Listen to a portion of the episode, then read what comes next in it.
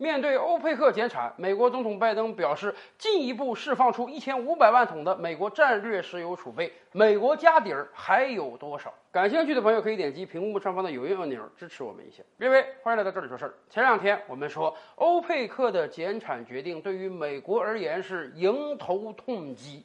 为什么？十一月份美国的中期选举马上就要到了。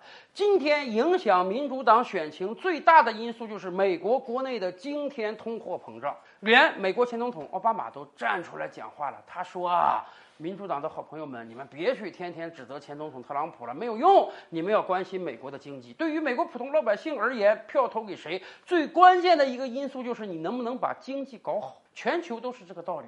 作为普通老百姓，我们当然最关心自己的生活。在过去一整年的时间里，由于拜登总统的无限量化宽松，使得美国通货膨胀越来越严重。而这其中有一个非常非常重要的指标，就是油价。因为美国是一个车轮上的国家，三亿老百姓有两亿辆汽车，几乎每一个家庭每天都要使用到汽车，所以油价的上涨对美国普通老百姓而言影响是最为重大的。然而，就在十一月中期选举之前，欧佩克家国家突然宣布每天要减产两百万桶石油。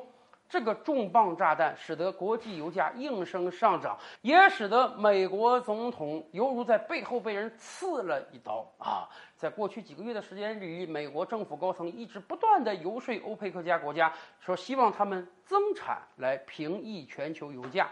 然而这下好了，人家不但不增产，还给你来个减产，甚至日期选的也非常棒啊！从十一月一日开始，哎，据传美国高层曾经要求沙特说，你减产也行，但是你减产也行，但你能不能拖一个月？你拖到十二月一号？没想到连这点薄面，人家沙特都不给。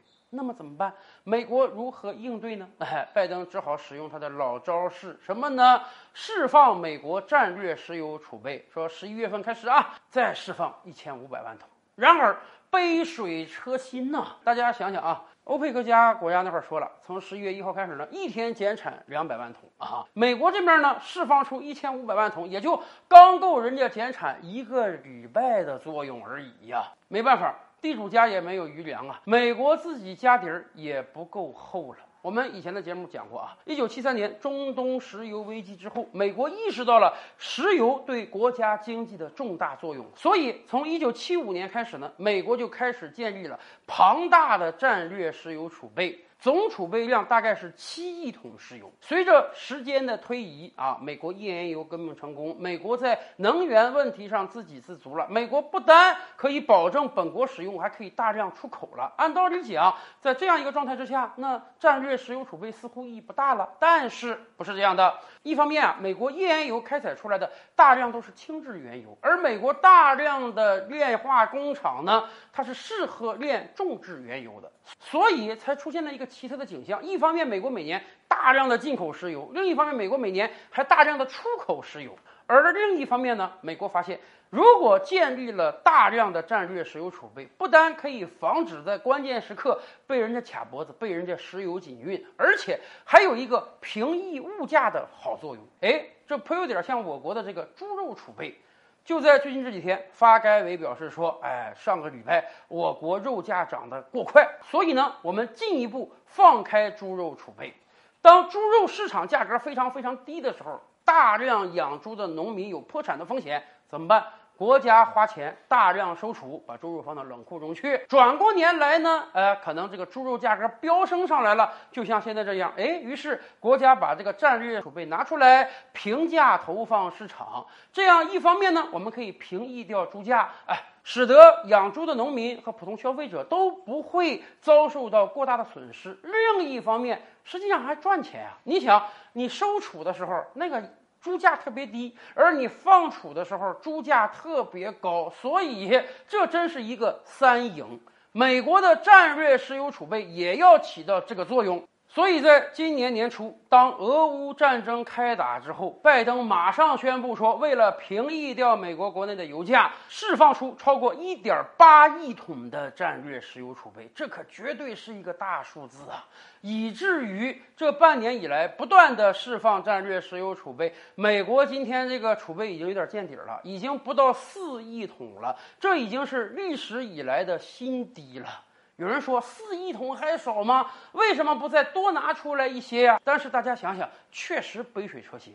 人家那边一天减产两百万桶，十天两千万桶，一百天就是两亿桶，三个月的时间就能把你现存的战略石油储备再刮去一半儿。而且，美国要维持它的全球霸权，它要考虑的事情很多啊，不光是经济上上，不光是经济上的，还有政治上的，还有军事上的。你现在拜登上台不到两年时间，已经把战略石油储备折腾的要快一半了，你再折腾下去就有风险了。其实，拜登不是没有看到这个问题啊。前些日子国际石油价格比较低的时候，已经低到八十美元一桶、七十八美元一桶，已经比俄乌开战之初还要低了。那个时候，拜登马上站出来说，如果时机允许的话，他将要求拿出大把的钱购买石油，把美国战略石油储备给恢复上。然而，很显然，事情没有像拜登希望的那样，国际油价进一步下跌，反而。由于欧佩克加国家的减产，油价又蹭的上去了。然而，美国政府不能什么都不做呀，所以只能毛毛雨一般的说再释放出一千五百万桶的战略石油储备。但很显然，这一点石油对于平抑油价是几乎没有作用的。没办法。未来世界经济确实面临诸多不确定性。一方面，秋冬季节的到来将加大对能源的需求；另一方面，俄乌战场还在继续打，美国还在拱火，美国还在不断的给乌克兰更多的武器，美国还希望通过俄乌战争给俄罗斯放血，所以油价未来的持续上涨可能性是很大的。那么，美国政府就要面临一个两难了。到底是进一步释放战略石油储备，让未来的美国石油安全变得风险更大，还是眼睁睁地看着这个石油价格继续上涨，然后美国老百姓进一步的叫苦连天呢？